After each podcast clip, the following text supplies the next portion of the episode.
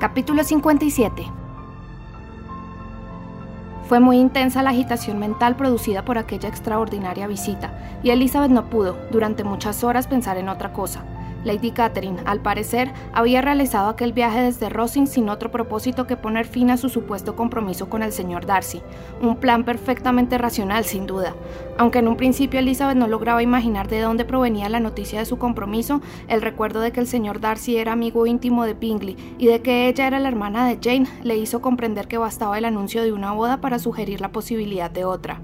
También a Elizabeth se le había ocurrido que el matrimonio de su hermana haría que ella pasara más tiempo con Darcy y sus vecinos de Lucas Lodge, por consiguiente, ya que Elizabeth concluyó que la noticia había llegado hasta Lady Catherine por mediación de los Collins, se habían limitado a dar por cierto e inmediato lo que ella consideraba posible en alguna época futura. Al repasar las expresiones de Lady Catherine, Elizabeth no pudo evitar, sin embargo, cierta intranquilidad sobre las posibles consecuencias de aquella intromisión, si su señoría perseveraba en ella. Por lo que había dicho sobre su firme decisión de impedir el matrimonio, se le ocurrió que planeaba posiblemente una entrevista con su sobrino, y no se atrevía a pronosticar cuál pudiera ser la reacción de Darcy ante una descripción tan vigorosa de los horrores ligados a emparentar con los Bennet. Elizabeth ignoraba hasta dónde llegaba el afecto de Darcy por su tía, ni hasta qué punto influían en él las opiniones de Lady Catherine, pero era lógico suponer que tuviera de ella mejor opinión que Elizabeth, y no cabía duda de que al enumerar las desventajas de un matrimonio que le acarrearía unos lazos familiares tan desventajosos, Lady Catherine le atacaría en su punto flaco. Dadas sus ideas sobre la dignidad, Darcy pensaría probablemente que los argumentos de su tía, débiles y ridículos según Elizabeth, contenían una gran dosis de sentido común y que estaban basados en sólidos razonamientos.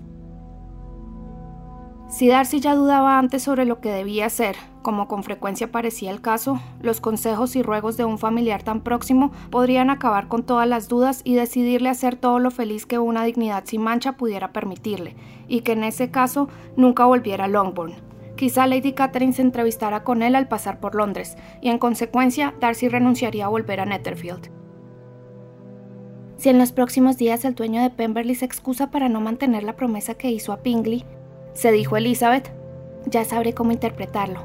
Habré de renunciar a toda esperanza y a todo deseo de que persevere. Si se conforma con lamentar mi pérdida, cuando podría haber conquistado mi afecto y mi mano, no tardaré mucho en olvidarlo por completo.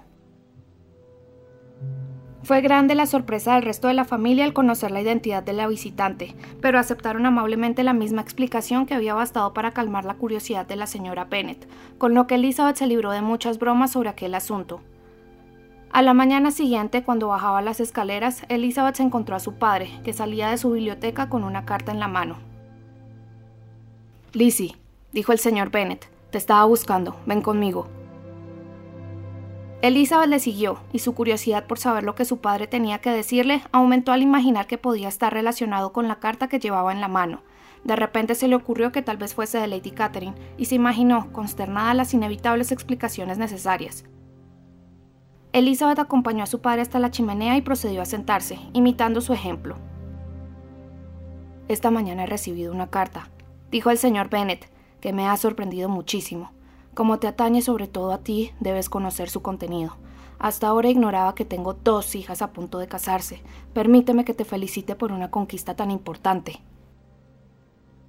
Las mejillas de Elizabeth enrojecieron al pensar entonces que se trataba de una carta del sobrino y no de la tía, y antes de poder decidir si le agradaba quedarse diera a conocer sus intenciones o le ofendía que su carta no estuviera dirigida a ella, su padre continuó de la siguiente manera. Parece que sabes de qué hablo. Las jóvenes tienen al parecer gran penetración en cuestiones como estas, pero me temo que esta vez ni siquiera tu gran sagacidad te sirva para descubrir el nombre de tu pretendiente. La carta es del señor Collins. ¿Del señor Collins? ¿Y qué es lo que tiene que decir? Algo que viene muy al caso, por supuesto. Empieza felicitándome por la próxima boda de mi hija mayor, acontecimiento del que según parece ha tenido noticia por alguno de los Lucas, siempre tan amables y amigos de cotillear. No abusaré de tu paciencia leyéndote lo que dice sobre este punto. Lo relacionado contigo es como sigue. Después de ofrecerle las sinceras felicitaciones tanto de la señora Collins como mías por este feliz suceso, permítame añadir una breve indicación con motivo de otro, del que hemos tenido noticia por la misma fuente. Su hija Elizabeth, según se supone, no llevará por mucho tiempo el apellido Bennett después de que su hermana mayor renuncie a él, y he de decirle que el compañero con el que se cree compartirá su futuro está justificadamente considerado como uno de los personajes más ilustres de este país. ¿Te imaginas a quién se refiere, Lizzie? Ese joven caballero cuenta, de manera muy destacada, con todo lo que un corazón femenino puede desear, espléndidas propiedades, noble linaje y amplios derechos de patronato. Sin embargo, pese a todos esos alicientes, permítame advertir a mi prima Elizabeth y también a usted sobre los males que podría acarrear aceptar precipitadamente la propuesta del susodicho caballero, la cual, por supuesto, desearán ustedes aprovechar de inmediato. ¿Te imaginas quién es ese caballero, Lizzie? Pero no tendrás que esperar mucho. Mi motivo para hacerles esa advertencia es la siguiente. Tenemos razones para creer que su tía, Lady Catherine de Burgh, no ve tal enlace con buenos ojos. Se trata nada menos que del señor Darcy. Ahora sí que me parece que te he sorprendido. ¿Acaso podían él o los Lucas haber elegido a otra persona entre el círculo de tus conocidos cuyo simple nombre desmintiera más categóricamente lo que están diciendo? El señor Darcy, que nunca mira a una mujer excepto para encontrarle defectos y que probablemente nunca se ha fijado en ti. Es increíble. Elizabeth trató de encontrar divertida la broma de su progenitor, pero solo pudo obsequiarle con la más forzada de las sonrisas. El ingenio paterno nunca había encontrado un blanco que fuera menos de su agrado. ¿No te diviertes? Sí, sí, sigue leyendo, por favor. Al mencionar anoche a su señoría la posibilidad de ese enlace, Lady Catherine, con su habitual condescendencia, manifestó sus sentimientos sobre el asunto, y cuando quedó claro que en razón de ciertas objeciones familiares relacionadas con mi prima, nunca daría su consentimiento a lo que calificó de enlace deshonroso, consideré mi deber advertir de ello a la señorita Elizabeth con la mayor premura, para que tanto ella como su noble pretendiente se percaten de la situación en que se hallan, y no se precipiten a contraer un vínculo que carece de la adecuada sanción. El señor Collins añade además, me alegro sinceramente de que haya podido echar tierra sobre la triste aventura de mi prima Lidia, y solo me preocupa que sea de conocimiento general el hecho de que vivieran juntos antes de la celebración del matrimonio.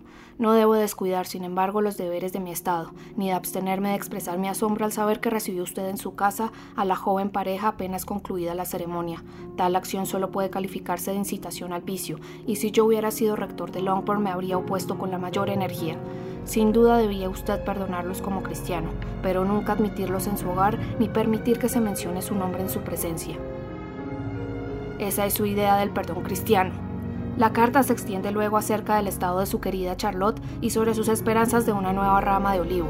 Pero Lizzie, no parece que te divierta. No vas a ponerte digna, espero, y a fingir que te ofende una noticia sin fundamento. Porque ¿para qué vivimos sino para que nuestros vecinos se burlen de nosotros y a continuación reírnos nosotros de ellos? No, no, exclamó Elizabeth. Lo encuentro divertidísimo, pero es tan extraño. Sí, eso es lo más divertido. Si hubieran elegido a cualquier otro daría lo mismo, pero su perfecta indiferencia y tu marcada antipatía lo hacen tan deliciosamente absurdo, aunque escribirme resulta aborrecible, no renunciaría por nada al mundo a cartearme con el señor Collins. No, cuando leo una de sus epístolas, no puedo por menos de preferirlo incluso a Wickham, a pesar de lo mucho que valoro la desvergüenza e hipocresía de mi yerno. Pero cuéntame, Lizzie, ¿qué dijo Lady Catherine sobre esta información? ¿Vino a visitarnos para denegar su consentimiento? La señorita Pennett respondió riendo, y como la pregunta había sido formulada sin la menor sospecha de que pudiera dar en el blanco, no le importó que su padre la repitiera, aunque nunca le había resultado tan difícil lograr que sus sentimientos parecieran lo que no eran. Tenía que reír cuando hubiera preferido llorar. El señor Bennet le había hecho sufrir cruelmente al hablar de la indiferencia de Darcy, y solo le estaba permitido sorprenderse ante tamaña falta de penetración, o temer que quizá el problema no fuese que su padre veía poco, sino que ella imaginaba demasiado.